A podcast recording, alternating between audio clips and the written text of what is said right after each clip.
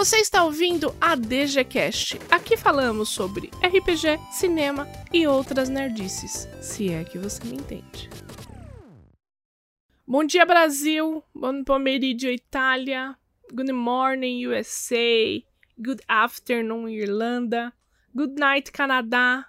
Good morning, Austrália. Salamapag, Malásia. Good morning, Suécia. Boa tarde, África do Sul. Bom dia, Portugal. Guten morning, Alemanha. E Reino Unido, God Save the Queen. Estamos aqui em mais um podcast para conversar com uma pessoa diferente esse dia, senhoras e senhores. Estamos aqui com o Tertoleone para conversarmos um pouquinho sobre os projetos dele.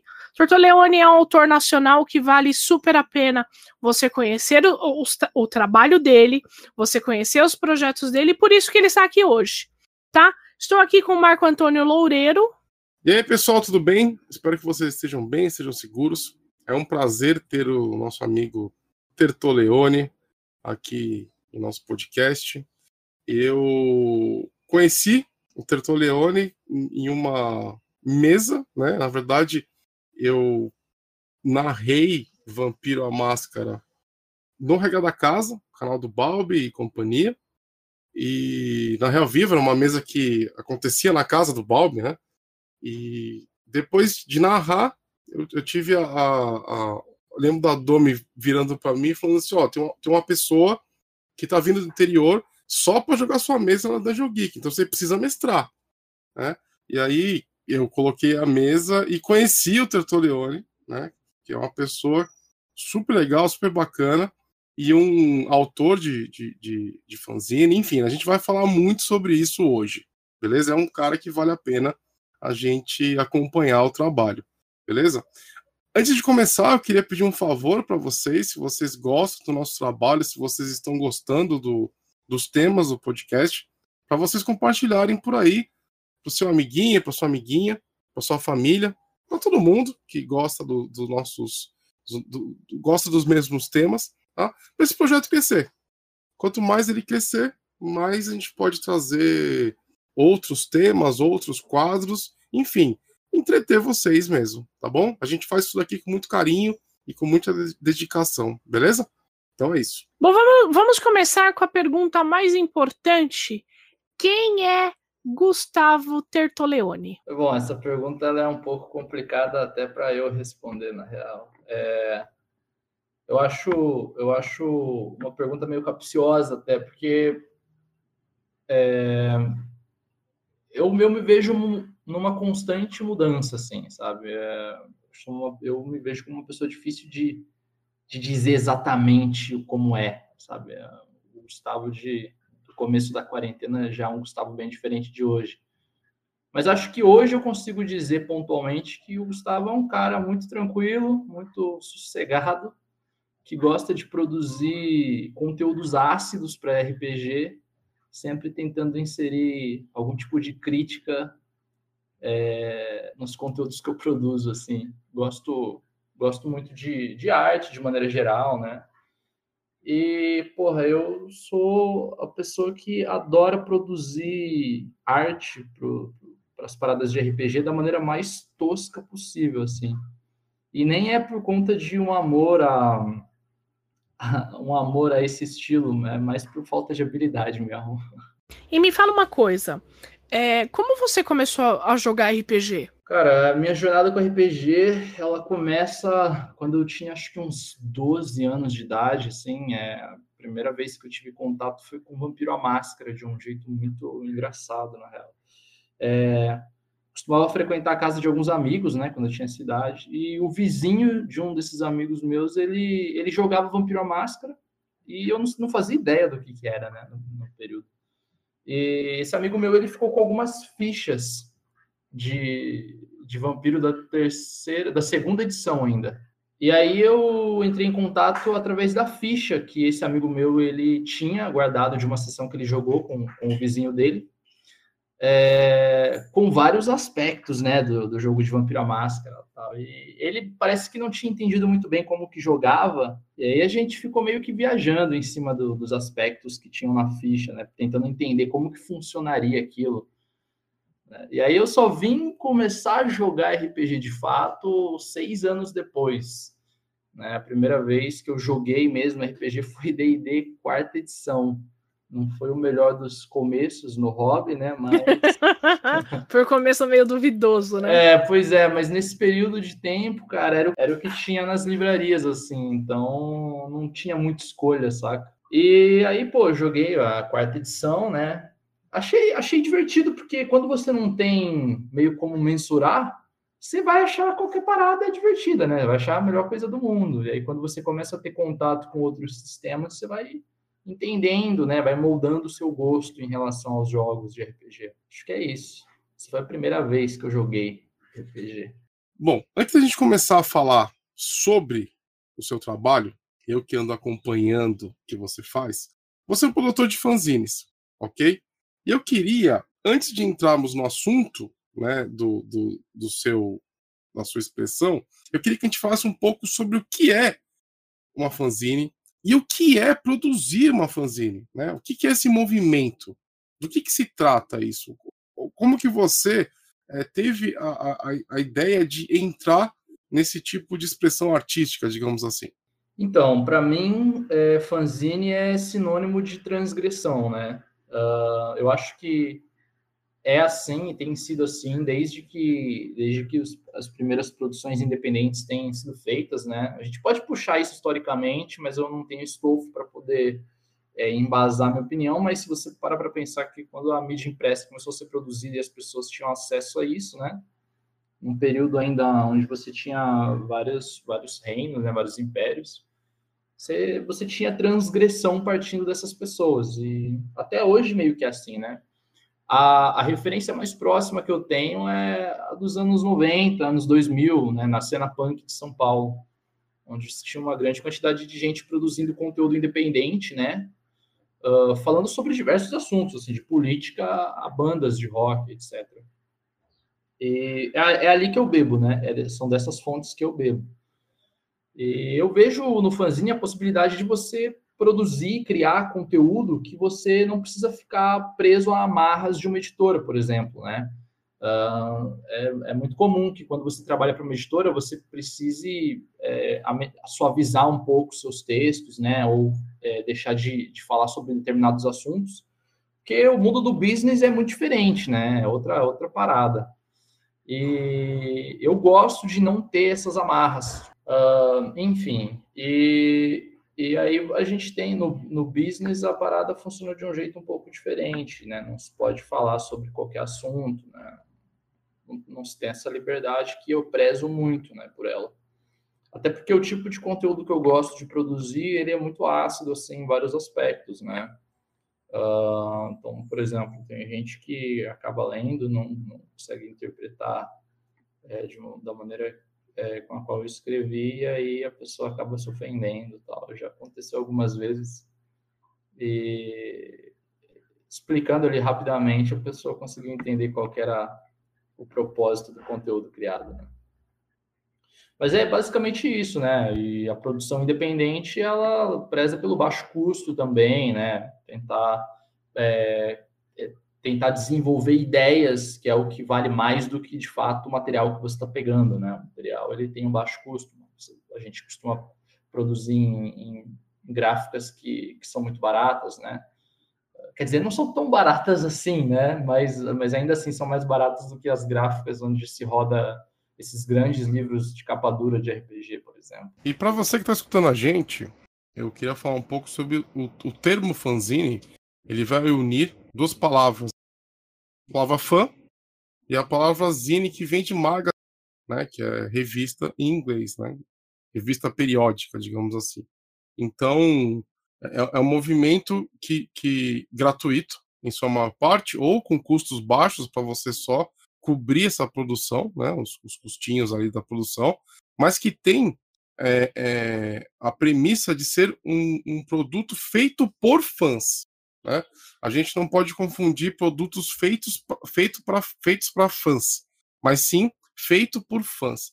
E muitos movimentos, né, eles, eles saíram disso. Então, por exemplo, é, as fanzines elas deram origem às obras de ficção científica, de terror, elas assim um terror mais cósmico. Então dizem que até o mesmo Lovecraft acabou é, começando a escrever no fanzine, participando de uma organização de fanzines, né, de escritores de fanzine.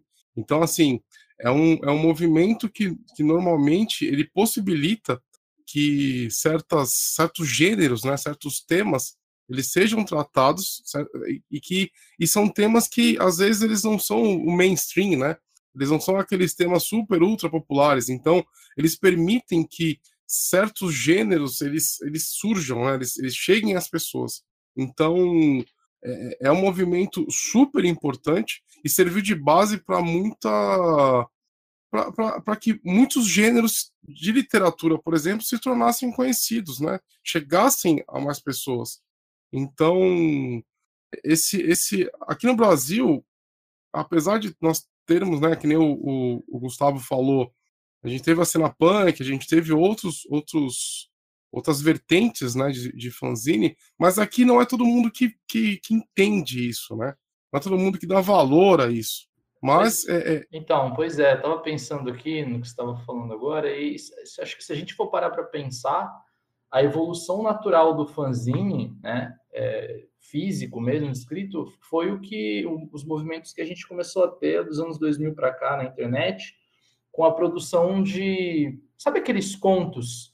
Tipo, é, que os fãs mesmo de alguma mídia é, criam sobre a história, tipo uma, uma parada super paralela, eu esqueci é o tipo termo. fanfic. Fanfic. Exatamente, fanfic. É... Fanfic é, é, Inclusive, tiveram fanfics que viraram livros, né? Pois é, exato. É aí que tá. Acho que a evolução natural do fanzine na cultura pop hoje é a fanfic, né? É, uma coisa que vocês podem não saber é que as histórias em quadrinhos começaram como, como fanzine. Eu não fazia ideia, cara. Entendeu? Tipo, você não tinha mercado para elas. Então, é, as primeiras histórias em quadrinho, então assim, eram de, saíram de iniciativas como essa, né? Iniciativas gratuitas que os fãs queriam falar. Eu tava lendo uma, uma, uma parada que era assim: o primeiro super-homem, a primeira aparição do super-homem foi em fanzine e saiu como se ele fosse um vilão. Né? Depois ele, foi, ele mudou. Mas a, a, primeira, a primeira, digamos assim, o primeiro movimento, né, de história em quadrinhos foi através de fanzines. Então, é culturalmente é muito forte, é muito importante. Mas vamos, vamos retomar um pouquinho a, a ao, ao, início. É, como que você teve a ideia de criar fanzine? Como que foi esse estalo para você? foi um, como foi esse momento? É, foi da seguinte forma, né? Uh, chegou um momento no hobby que eu vi que eu tinha muitas ideias na cabeça e eu queria muito botar essas ideias para fora de alguma forma. E eu sempre fui muito apaixonado por aquelas estantes gigantes de fanzine que a gente vai em evento e vê, sabe? Tipo, tem várias cores, várias capas diferentes. E não, não encontrava isso aqui no Brasil. E aí eu pensei, bom, vou produzir, vou botar o conteúdo que eu tenho na cabeça no papel e vou guardar para mim. A ideia surgiu dessa forma. Só que aí não, não eu, eu vi que é, talvez produzir só para mim seria uma parada meio vazia, assim, né? Acho que seria mais interessante se mais pessoas pudessem consumir aquilo que eu estou criando. Afinal de contas, meio que é essa a proposta de qualquer criador de conteúdo, né? E aí eu fui num dos grupos do Facebook de RPG e comecei a procurar pessoas que tivessem interesse em desenvolver algum projeto relacionado a um, a um fanzine em conjunto, né? Foi aí que eu encontrei o Carlos, o do Regra da Casa, né? O participa do Café com Dungeon. Beijo, Carlos. Carlinhos uma voadeza. Carlito, Carlito foi o primeiro parça que, que juntou comigo para produzir conteúdo, né? E aí dessa ideia nasceu o, o Cachorro Preto, que foi o primeiro fanzine que a gente produziu aqui uh, inclusive com artes é, de um amigo nosso também, do, do Diego, que participava do, do, do, Regra da Casa lá no comecinho. E botamos as cabeças para funcionar e produzimos e levamos algumas edições para o... Qual que é o nome do evento? Aquele evento... Off. É, isso. Diversão, diversão offline. É, né? Exato. No Diversão Offline eu não lembro qual edição, se foi na de 2018, acho que foi na de 2018, não tenho certeza. E aí a gente levou com a ideia de distribuir para a galera poder ter acesso né, ao nosso conteúdo tal, talvez é, fazer algum, algum tipo de divulgação né, nas mídias, porque tem várias mídias né, do, do hobby de RPG no Brasil aí, é, blogs, vlogs, podcasts, enfim. A gente distribuiu sem cobrar nada, assim, é, entregou para o pessoal, acho que foram 40 cópias. E depois nunca mais imprimiu de novo, né? E aí, essa foi a primeira vez que a gente produziu. Daí, é, a minha produção ela se dividiu em dois. A gente começou a produzir, é, esse, esse grupo de pessoas continuou produzindo, só que dessa vez em inglês, né? Com o fanzine que a gente deu o nome de O Povo do Buraco. Tem duas edições em inglês disponíveis no Drive Thru RPG lá, para o pessoal que tiver interesse ainda. E o outro caminho que eu segui foi as produções é, independentes que, que eu passei a fazer com o Vomitations of the Grotesque Princess, né? Faz aí dois anos que... Esse ano faz dois anos de produção, né? Desse fanzine. Super baixo custo, que eu imprimia... No começo eu imprimia é, 20 edições e começava a, a postar nos grupos do Facebook para saber se alguém tinha interesse em comprar. E aí acabou descam, descambalhando tudo para um financiamento coletivo recorrente, onde as pessoas hoje, né, a base de apoiadores, eles financiam o projeto todo, assim, né, com valores mensais para receber o Zine que é postado é, bimestralmente. Então, a cada dois meses, o pessoal recebe uma cópia nova do, do fanzine. Bom, então você é, quis compartilhar um pouquinho das suas ideias com a galera, fez os fanzines. Você participou também, né, do Regra da Casa, do Café com Dungeon, do projeto D&D Moleque. Quer falar um pouquinho sobre essas três coisas para a galera conhecer um pouco mais? Sim, sim, claro. É, no Regra da Casa eu participei no, na, na, reta final ali, né, do canal no YouTube, com algumas algumas é, lives de sessões de RPG.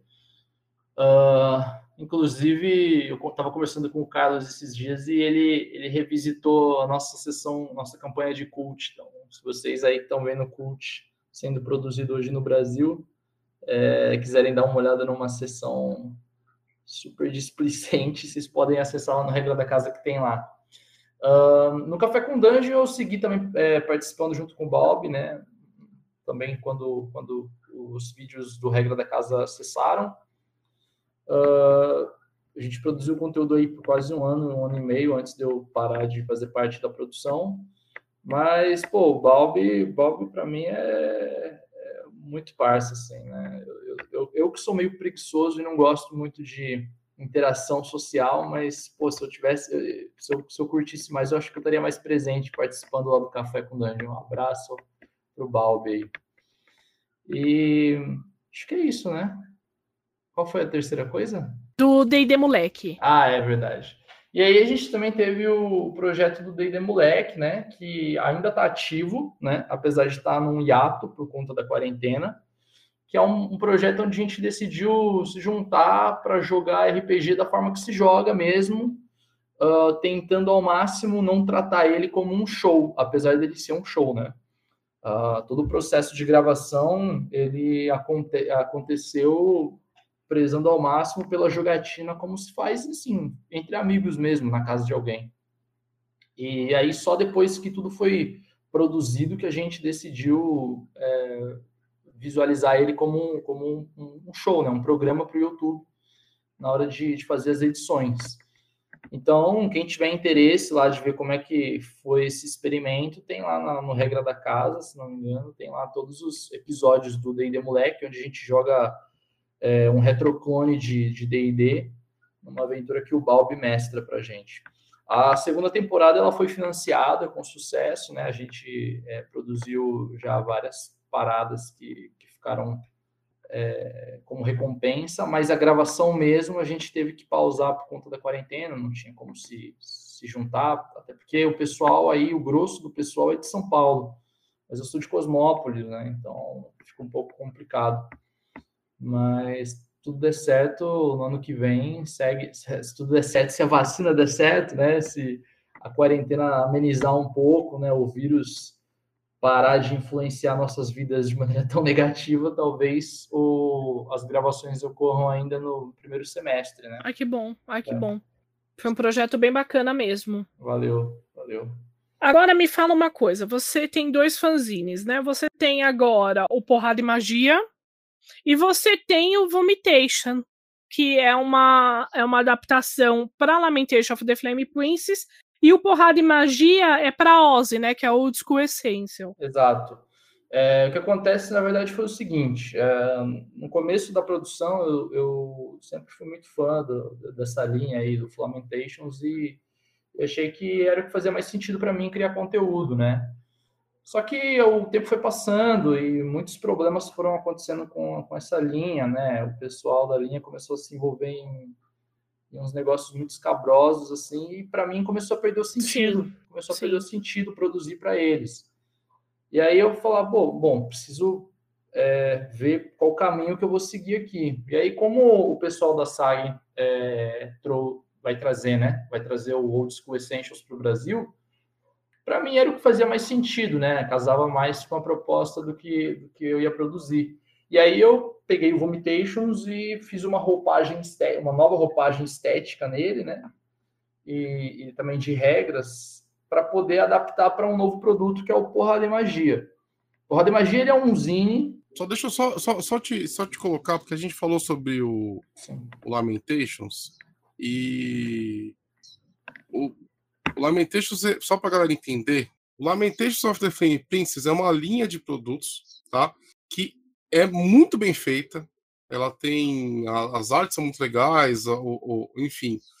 A, o projeto né, é, é, muito bacana. Só que o que acontece? As, alguns autores começaram a se envolver um monte de treta, um monte de treta horrível, que deixou a, a, a, quem gosta do negócio, tipo, completamente refém, porque fala assim, meu, eu não quero mais dar apoio para esse tipo de coisa, né?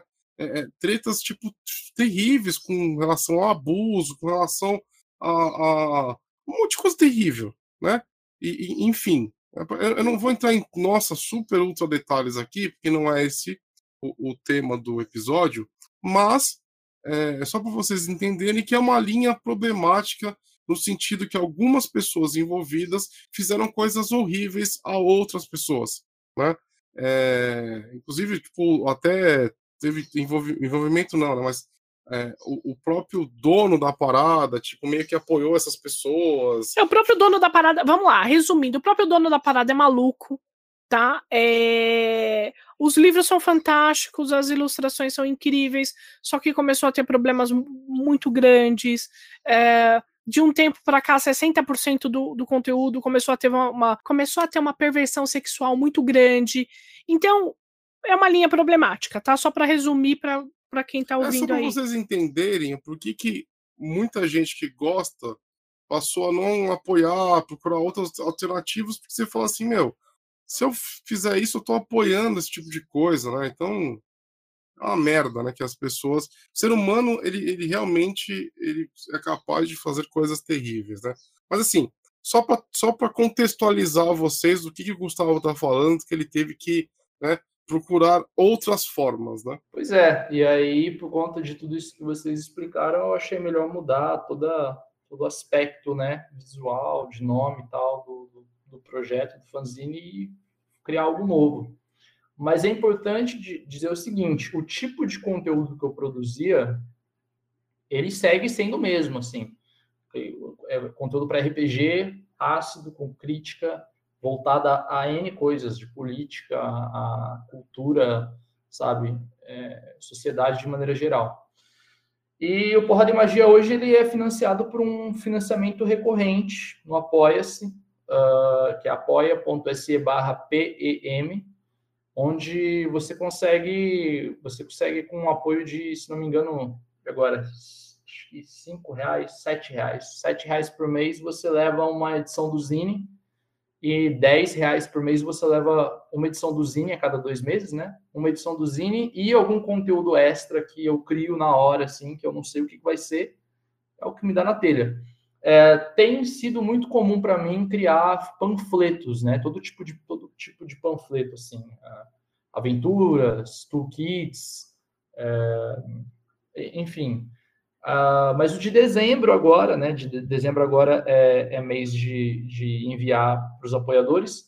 Eu decidi fazer um herbário. Então eu saí aqui na, em Cosmópolis, é tudo muito pequeno, né? Dá para você ir para algumas regiões mais afastadas. Eu saí para colher várias plantas, flores, para poder criar um, um livretinho de herbário com plantas que têm efeitos é, mágicos, né? No, no... É que maravilhoso! Sim, sim. E aí elas estão secando aqui agora, mas essa semana eu devo já prendê-las ao, aos livretos.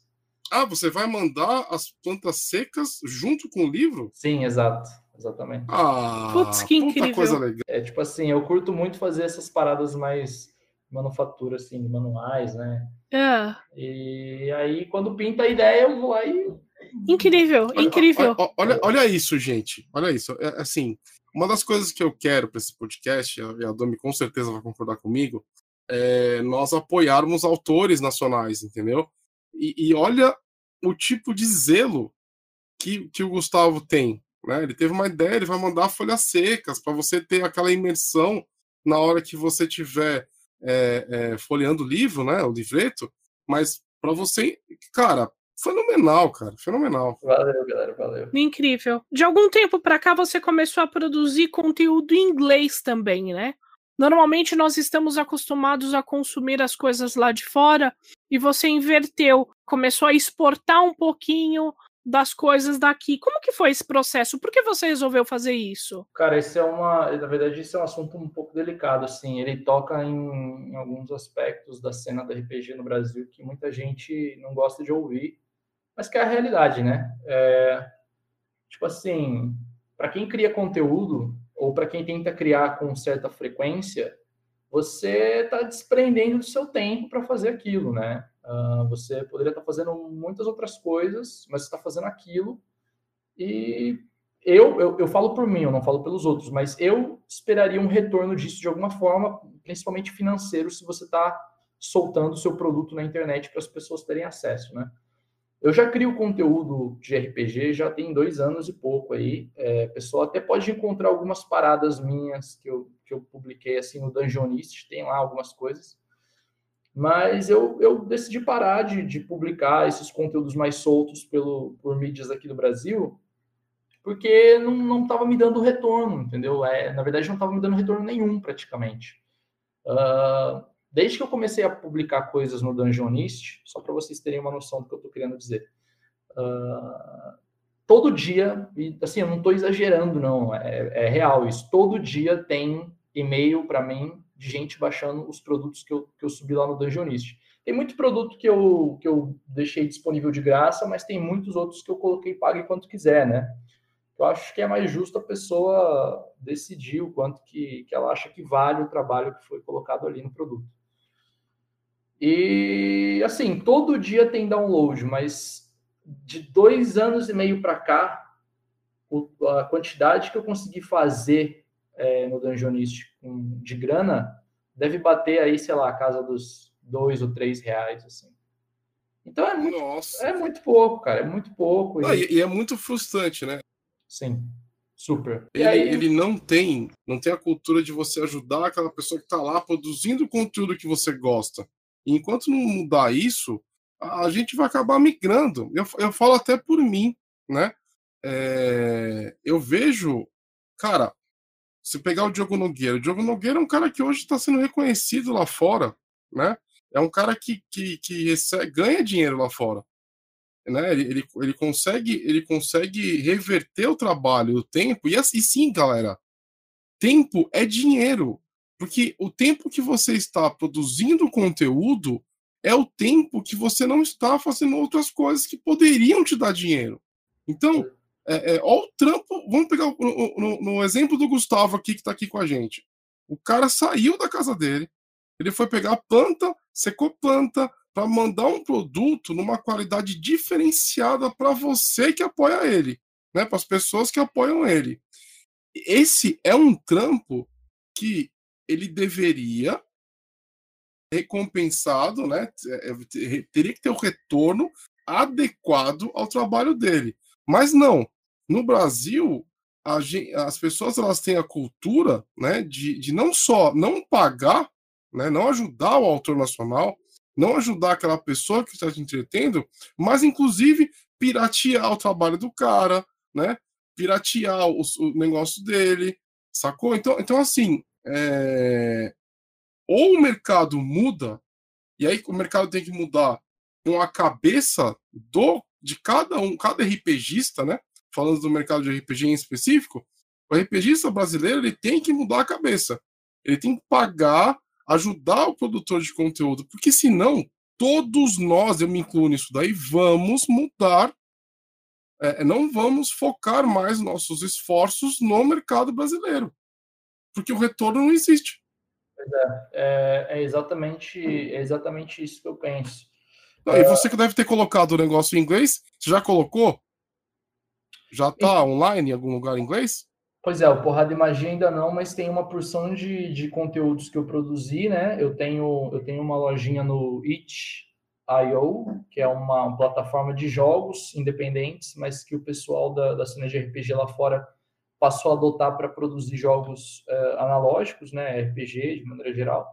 Uhum. E aí lá eu, eu subi vários produtos, assim, e, cara, a parada mais engraçada é a seguinte é, eu, tô, eu tô desempregado, né? Eu, fa, eu trampo com freela, eu faço, eu faço vários freelas, né? Mas eu tô desempregado já tem, tem um pouco mais de um ano e meio. E não tava pintando freela para mim durante a quarentena. E a parada que me sustentou durante a quarentena foram esses produtos de RPG, cara. Tá ligado?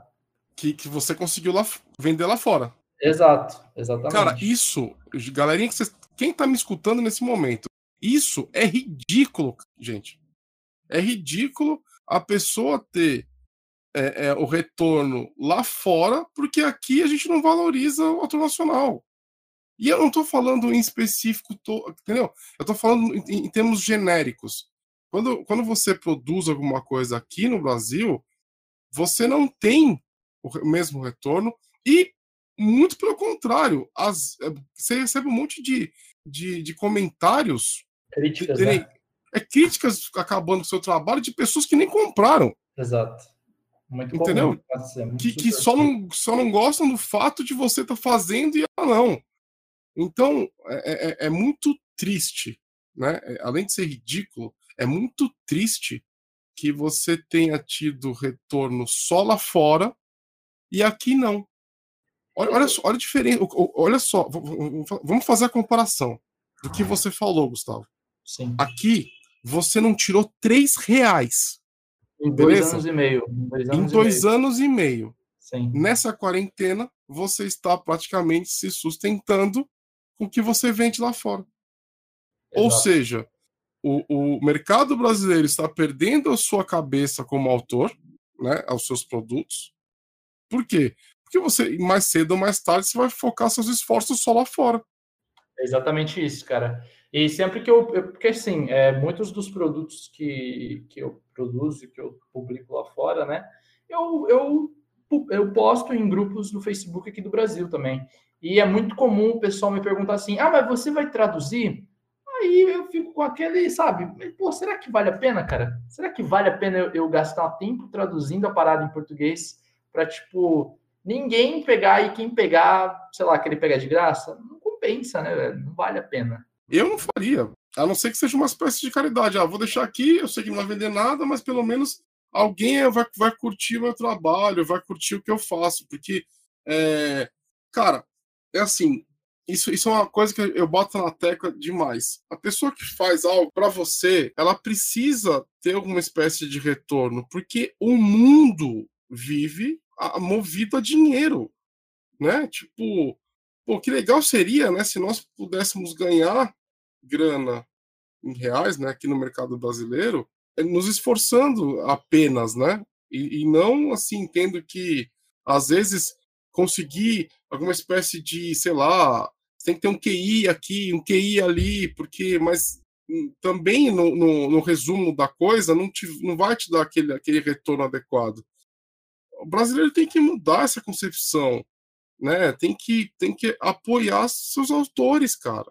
Pois né? é, porque o que está acontecendo, e assim, é, inserido no meio, eu, eu vejo isso claramente acontecendo tá tendo uma, uma fuga de cérebros da cena muito grande, assim, tem muita gente passando a produzir em inglês e deixando de produzir em português, muita gente de verdade, assim, se vocês forem no Itch.io hoje, vocês vão ver que tem muita gente do Brasil lá com produtos em inglês, e na cena, no Twitter, é o pessoal, o pessoal passou a se comunicar quase que exclusivamente em inglês no Twitter, só tweetando em inglês, porque sabe que é o público que vai que vai uh, consumir o que eles produzem, entendeu?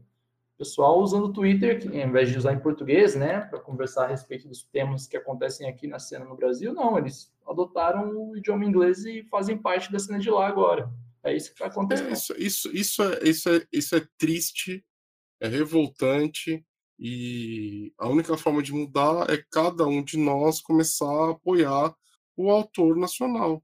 Agora, isso teria que ser mais em massa, né? Sim. Não com a gente que já tá consci... tem essa consciência, né? Sim, exato. Mas eu acho que mídias como essa, por exemplo, acabam espalhando a mensagem de alguma forma, sabe? Não, não, com certeza. É com lógico certeza. que o grosso mesmo do, do, da cena de RPG no Brasil hoje é. E o grosso, quando eu digo grosso, eu digo consumidor de Dungeons and Dragons quinta edição, Sim. consumidor de Tormenta, entendeu? Esse pessoal, eles talvez nem fazem ideia disso. Não, não fazem. É, pois é, entendeu? Mas para chegar nesses caras é, é, uma, é uma parada que tem que ser feita de maneira orgânica e lentamente, é um processo lento. Exatamente. É, se você não tem uma grande editora por trás, é de, um, de uma forma orgânica e bem lenta mesmo. Sim. Os seus produtos em inglês você é, vende num site no Pitch Black Lair, né? Exato, exato. Então a, a, galera pode achar todos os seus produtos lá. De, nós vamos deixar aqui no, no no link também. É, vai, vai, ter link na descrição. Para você achar, tá? As coisas do Tortoleone. É, e agora você tá. Tra... É... Tortoleone, não é tor... Tortoleone. Cara, eu vou te falar que, falar que esse nome aí, velho, eu, eu luto com esse nome desde do, do prezinho, cara. É difícil alguém acertar esse nome, cara. O Boi é uma das poucas três pessoas que acertaram, cara. É verdade, é verdade. Cara, sabe por que, eu acerto? Posso ser bem honesto? É porque eu acho que seu nome tem nome de comida.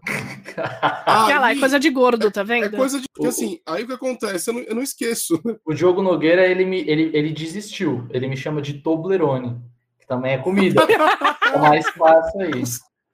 Galerinha, Gustavo Toblerone pra 3, a, Gustavo Tomberoni. Só que agora você está trabalhando com uma editora nacional que é a Sagen, né? Que ela está há pouco tempo no mercado, mas ela está trazendo grandes nomes aí. O que, que você está fazendo para eles? Eu, eu fiz algumas traduções de aventuras do DCC, né? Uh, e aí, conforme foi desenrolando os trabalhos, o pessoal foi curtindo, pintou a chance de fazer a tradução do Old School Essentials aqui no Brasil e aí eu abracei, né? Aí eu, eu, eu trabalhei para eles fazendo a tradução do Old School Essentials uh, e dos, dos, N módulos que, que vão sair para o Disco Essentials, e também na parte de, de layout e design de alguns outros produtos, assim, a parte de criação, até criação de conteúdo mesmo, tá de umas paradas aí que eu não posso falar ainda, né? Mas que vão, devem sair no ano que vem. Uh, mas de maneira geral é meio que isso, assim, envolvido em vários projetos deles. Então temos que aguardar um pouco mais para saber que você e a Sagen estão armando, é isso. É um mistério por enquanto, mas. Eu, eu queria mandar um recado para a Sagen, né? mais especificamente o seu Gabriel, que ele disse para mim hoje que eu não falava deles, né, no podcast. Aí eu falei assim, como não? Eu já falei uns cinco ou seis episódios. E aí eu descobri que ele não escuta, né? que ele não está nos acompanhando. Então, eu, eu faço aqui, né? Mando um abraço, né, para toda a equipe da SAG, que é uma editora que eu, eu, eu também trabalho com eles, né? E, e é muito bom de trabalhar com eles. É uma empresa é, é, é muito bacana, né? Que você, você se... Exatamente, eles são super transparentes e, e, é, e é. Como é que eu vou dizer? Eles são super profissionais e é recompensador. E eu não estou falando de dinheiro, tá? É recompensador você trabalhar com eles, né? E, principalmente no, no, na questão de, do, de como que eles fazem a edição de material, é, como, como que eles lidam para criar um produto.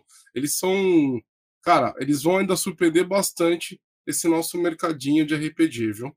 Eu acho também, cara. Eu, eu, eu acho também, eu tenho informações privilegiadas e faz eu achar mais ainda. Né? e é bem gostoso saber que uma nova editora está dando espaço para autores nacionais. Sim. Que isso é muito importante, né? A gente sabe que as coisas lá de fora vendem, a gente tem esses números, mas é, é importante termos produtores de conteúdo nacional para a galera, né? Sim. É, ainda mais que é, é, existe um, um, grande público que joga RPG que não, não fala inglês, que não lê inglês. Sim. Então, quanto mais material nacional para a galera se identificar, é melhor. Eu sempre apoio isso. Bom, você está com dois novos projetos também, né? Que é o River Band e o Codex Occultum. Exato, exatamente. Fala um pouquinho deles pra gente, então. Cara, vamos lá. O, o, o River Band, ele, ele é um projeto que ele surgiu é, de uma foto que o Vitor Amorim, o cara que fez o Carapace, que é o, é o joguinho de besouros que tem no itch.io lá, super gente boa também, é, ele postou uma foto de um barco cheio de, de, um rapaz pescando, né? Não lembro qual era o país, mas o barco estava tipo cheio de gatos, assim. E aí eu, eu, eu chamei ele e falei, cara, isso daria um RPG, né? E a gente acabou desenvolvendo aí uma ideia de um RPG é, river crawl, que ao invés de você é, ao invés de você desbravar uma dungeon, você precisa desbravar um rio, né? E, e você precisa pescar e precisa lutar contra é, criaturas do rio, esse tipo de coisa, né? Uh, esse projeto aí, ele está escrito, o texto já está terminado, o Vitor Amorim ele vai fazer é, as artes, ele está trabalhando no processo de ilustração do projeto. E, e, acho que é basicamente isso. A gente deve terminar ele no começo ou no meio do próximo semestre, assim. É, ele, ele tem uma, pegada bem OSR, apesar de não, não ser tão parecido com os retroclones, assim, de D&D. Ele tá mais para um Into the Odd, sabe? Um Electric Bastion Land, né?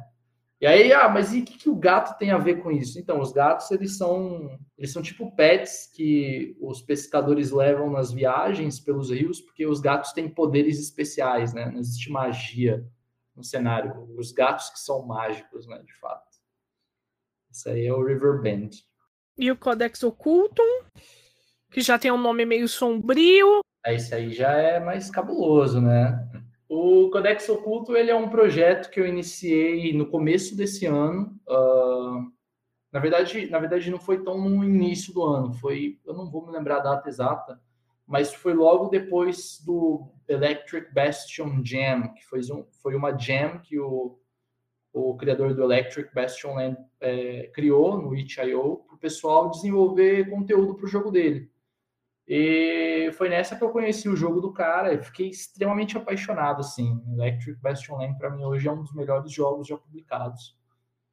E aí surgiu a ideia de... Aliás, eu, eu tinha uma ideia de produzir um jogo que se passasse no século XVIII, uh, mas não sabia exatamente qual sistema utilizar. Eu não queria fazer um retroclone, porque o mercado já está cheio de retroclones.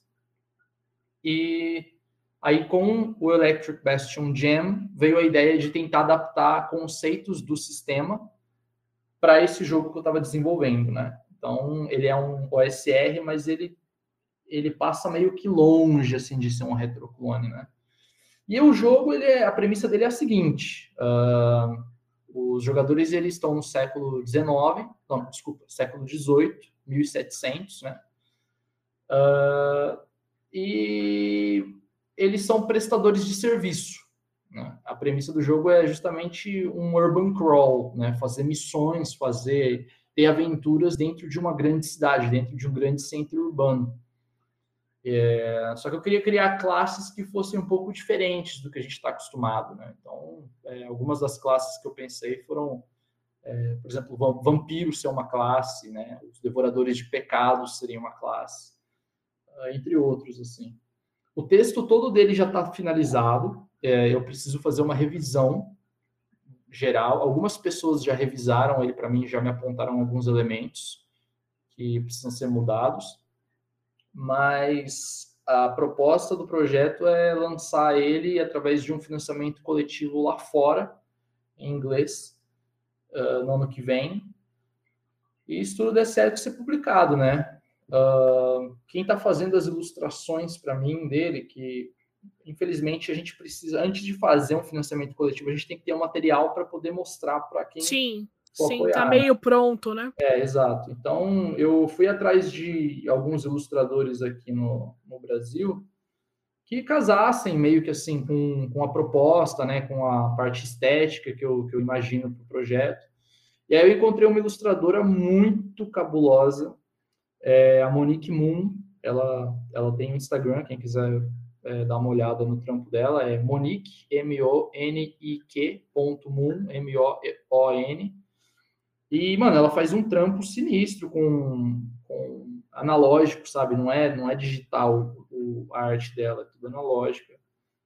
E super casou com o projeto. Eu já encomendei com ela algumas ilustrações, ela já me entregou, tô só esperando agora pintar uma graninha para poder encomendar o resto, para poder dar início ao projeto, né, do financiamento. E é basicamente isso, né? O lance do, do Codex Occultum, o problema do projeto é o seguinte: é, toda a visão de cenário que eu, que eu tinha para ele era uma visão europeia, era eurocentrista, né? E hoje em dia, isso, isso, é super problemático por vários aspectos, principalmente quando o jogo se passa em 1700, que é tipo o ápice do imperialismo, né? Uh, hoje, com as pautas sobre colonialismo muito em alta, ia ser um tiro no pé, na minha opinião, fazer um jogo é, abordando esse assunto. Aí eu tentei, uh, tentei contornar esse problema da seguinte maneira. Eu deixei claro que o, o, todo o sistema de regras do jogo ele, ele tem uma perspectiva é, eurocêntrica, mas que isso pode ser modificado, né, com um pouco de, de esforço do mestre para adaptar alguns conceitos. E aí eu resolvi apresentar um cenário no jogo que fosse contra isso. Aí eu passei quase dois, dois a três meses pesquisando muito sobre a história da Índia, a história de maneira geral, assim, né? desde os primórdios até o período colonial deles. E resolvi criar um cenário onde a Índia ela acaba sendo uma potência mais poderosa do que a Inglaterra e eles, por uma razão específica que tem, vai ter no, no livro, eles acabam conquistando um território na Europa e nasce a primeira colônia indiana no coração da Europa. E aí você meio que distorce um pouco o que aconteceu. Nossa, que legal, hein? É, Sim. Foi tipo uma visão bem diferente. Sim, exato. Aí você tem tipo pano para manga para fazer muita coisa, porque é um amálgama cultural muito fodido, assim. É... Com certeza, né? E você revirou a, a situação de uma maneira bem legal, né? É, exato. Esse era, é, era o objetivo, né? É porque tem algumas coisas que não tem como fugir, né? Do, texto, principalmente de uma época. Daí você, bum, deu uma sugestão bem diferente que ficou bem interessante. Exato, exato. O que eu estava pensando quando eu produzi isso foi o seguinte, né? Muita hum. gente hoje no Brasil critica muito quando a gente joga é, jogos de RPG de fantasia medieval, porque tem a, a, a, em alguns grupos é muito comum é, abordar temas que, que ocorreram, que são históricos. Exato. E, e muita gente vai contra isso, fala, bom, mas é um jogo de fantasia, você não precisa fazer isso. Mas, e aí, pô, esse, essa discussão é muito volátil, assim, em vários aspectos. Exato. E aí o que eu decidi fazer foi o seguinte, bom, eu quero abordar um, um período histórico que eu gosto muito, que eu acho muito interessante, mas como uhum. é uma fantasia, eu posso criar uma coisa que não é verdade, né? E aí eu tentei fazer essa salada aí que vai ser o cenário do Codex Oculto. Fantástico. E vai ser em inglês também, né? E infelizmente ele vai sair em inglês primeiro, né? Se, se Sim. sei lá, se acontecer de ter uma oportunidade de um público interessado aqui, eu posso pensar em fazer um financiamento coletivo, né? O problema do financiamento coletivo é que ele depende de gente para poder financiar. Então, se você não tem uma base sólida para poder financiar pelo menos o preço do, do custo do projeto, não compensa, né? Não tem muito por que abrir. Não, exatamente. Só que hoje o financiamento coletivo está andando, né, para pequenas para pequenos produtores de conteúdo, né? Tá. Nós estamos vendo que pequenas pessoas estão conseguindo individualmente fazer o seu trabalho. Foi o caso do Ramon Mineiro, por exemplo. Eu lembro dele porque eu recebi essa semana Através material que. Né? exatamente, ele foi sozinho, ele fez um financiamento coletivo que basicamente os amigos que apoiaram e bum, nossa, Deu certo. E, e, o livro que ele produziu ficou sinistro. Tipo assim, a diagramação. Nossa, é ficou, né? Foda, a qualidade do produto é muito foda. Eu recebi o meu também essa semana. Tipo assim, quando eu abri, eu, eu vi as folhas, eu falei, caralho, velho, isso aqui tá muito sinistro, tá muito bom, cara. Puta produto nacional, velho. Sério. Exato. Então é assim, talvez o financiamento coletivo seja uma porta para pequenos criadores de conteúdo até você ser apadrinhado por uma editora, né? Exato, que talvez exato. esse seja o caminho. Você produz uma coisa, é, lança num catarse, boom, depois seja apadrinhado por uma editora e a editora começa a lançar as suas coisas, né? É, você precisa das caras para o pessoal ver o que, que você produz e a qualidade do seu produto, né? É meio que o seu portfólio. Sim. Só que assim, é muito difícil. Exatamente. Você, é muito difícil você produzir sem ter dinheiro. E aí, como você falou, o financiamento coletivo, ele te dá essa possibilidade, dependendo do, do da grandiosidade que você almeja para o seu produto, né? O, Exato. Esse ano mesmo rolou um financiamento coletivo de reimpressão do, dos fanzines anteriores que eu tinha produzido. Porque tinha muita gente que queria comprar o Porrada e Magia, mas que falava, pô, mas eu não tenho as edições anteriores, tal. Uhum.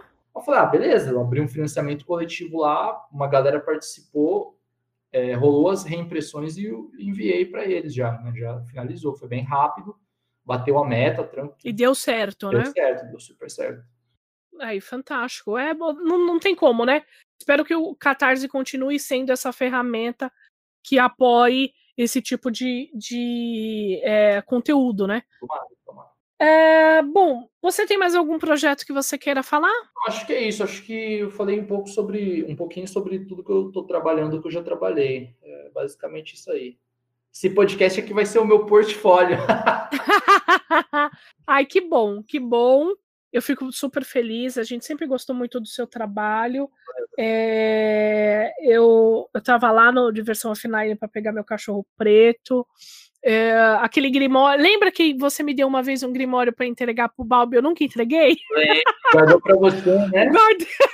Guarda, é, porque eu falei, deixa, deixa comigo que eu vou entregar, né? Acabou no fim, eu não vi mais o Balbi. Mano, não guarda, vi mais assim. Eu, eu, nunca mais fiz nenhuma cópia física disso. Você, você é a única que tem isso aí, cara. Tenho quando você precisar tá aqui comigo. Não, guarda isso, cara. Vai que eu fico famoso um dia. Você vai vender isso aí. É muito dinheiro, cara. Bom, então vamos para as considerações finais. Marco Antônio Loureiro. Bom, gente, é sempre um prazer incrível estar aqui com vocês. E é um prazer ainda maior poder apoiar o autor nacional, né? Gosto bastante de, de entender que eu sou que nós aqui, esse podcast, nós podemos influenciar você de forma positiva para tentar enxergar o autor nacional como uma possibilidade, porque temos mentes aqui que são tão brilhantes quanto em qualquer lugar do mundo. É só uma questão de você olhar ao seu redor com outros olhos. Eu volto aqui a pedir aquele favor para você compartilhar para o seu amigo, para sua amiga, para sua família, para todo mundo aí, para a gente poder, para que esse projeto do podcast, que é algo que nos deixa muito felizes, ele cresça cada vez mais e que, enfim, nós possamos fazer outros quadros, outros, temos diversas ideias aqui, então compartilhe, ajuda a gente, né? Vamos, vamos, é, vamos crescer juntos, ok? Para quem não me conhece, eu sou autor. Estou com um livro na Amazon chamado Devoção Estrelas. Seria uma honra ter você como minha leitora ou como meu leitor. Eu gosto muito de world building, de criar aventuras. Tenho, tô, aproveitei essa quarentena para escrever bastante. Então segue meu Instagram, autor MA Loureiro. E é isso aí, gente. Fiquem com Deus e fiquem seguros. Beijo. Deixa, quer deixar suas considerações finais também? Fala seus arrobas, onde a galera te acha. Eu sei que eu vou deixar tudo aqui no, nos comentários também para a galera te achar mais fácil. Tá bom. É, quem quiser me encontrar. Bom, vamos lá, vou, vou passar uma lista agora. Isso, divulga aí seu trabalho. Tá, vamos lá. Então, quem quiser me encontrar no Instagram, que é onde eu sou mais ativo, né? Troco mais ideia, o pessoal pode ver mais publicações nos stories e tal. E eu troco mais ideia por lá também. Estou praticamente abandonando o Facebook, né? Acho que todo mundo tá. É, é arroba H-E-R-R-S-O-R-G. É, Hersorg que no caso, é, para quem não sabe, é o meu sobrenome de verdade, né? Tertoleone é o meu nome do meio. E quem quiser me encontrar no Twitter, vai achar no arroba 13hr55, que é o, o nome de guerra que eu adoto para poder produzir conteúdo musical também. Olha só, ninguém deve saber disso, né? O, eu tenho um SoundCloud para quem curte música, assim, de maneira geral, pode encontrar algumas mixtapes minhas lá. Também é o 13H55. Acho que é basicamente isso.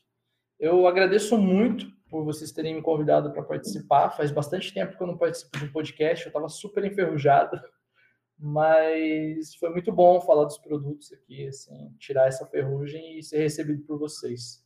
É que bom, que bom que você gostou. Obrigado. Já sabe, tá? A casa é sua. Quando você quiser vir falar. É, eu acho que a gente já pode, depois, no próximo podcast, falar um pouquinho de OSR, porque ainda é uma coisa que, pelo menos, o público da Dungeon Geek não conhece muito. Sim. Tá? Então a gente pode marcar outro dia para vir falar sobre o OSR, Nossa, se você topar. Super top. Então, fantástico. Para você que ouviu esse podcast até agora, muito obrigado. Não se esqueça, arroba Dungeon Geek 21. Isso no Facebook, no Instagram, no Tinder, no Grindr, aonde você quiser, na padaria mais próxima da sua casa, arroba Dungeon Geek 21. Não se esqueça também, todo segundo sábado do mês nós temos eventos de RPG. Os eventos estão online por enquanto, tá bom? Então corre lá no, no Facebook, procure uma mesa, se inscreva na sua mesa e vem jogar RPG com a gente. Tá bom? Muito obrigada, um grande beijo, um forte abraço, até a próxima.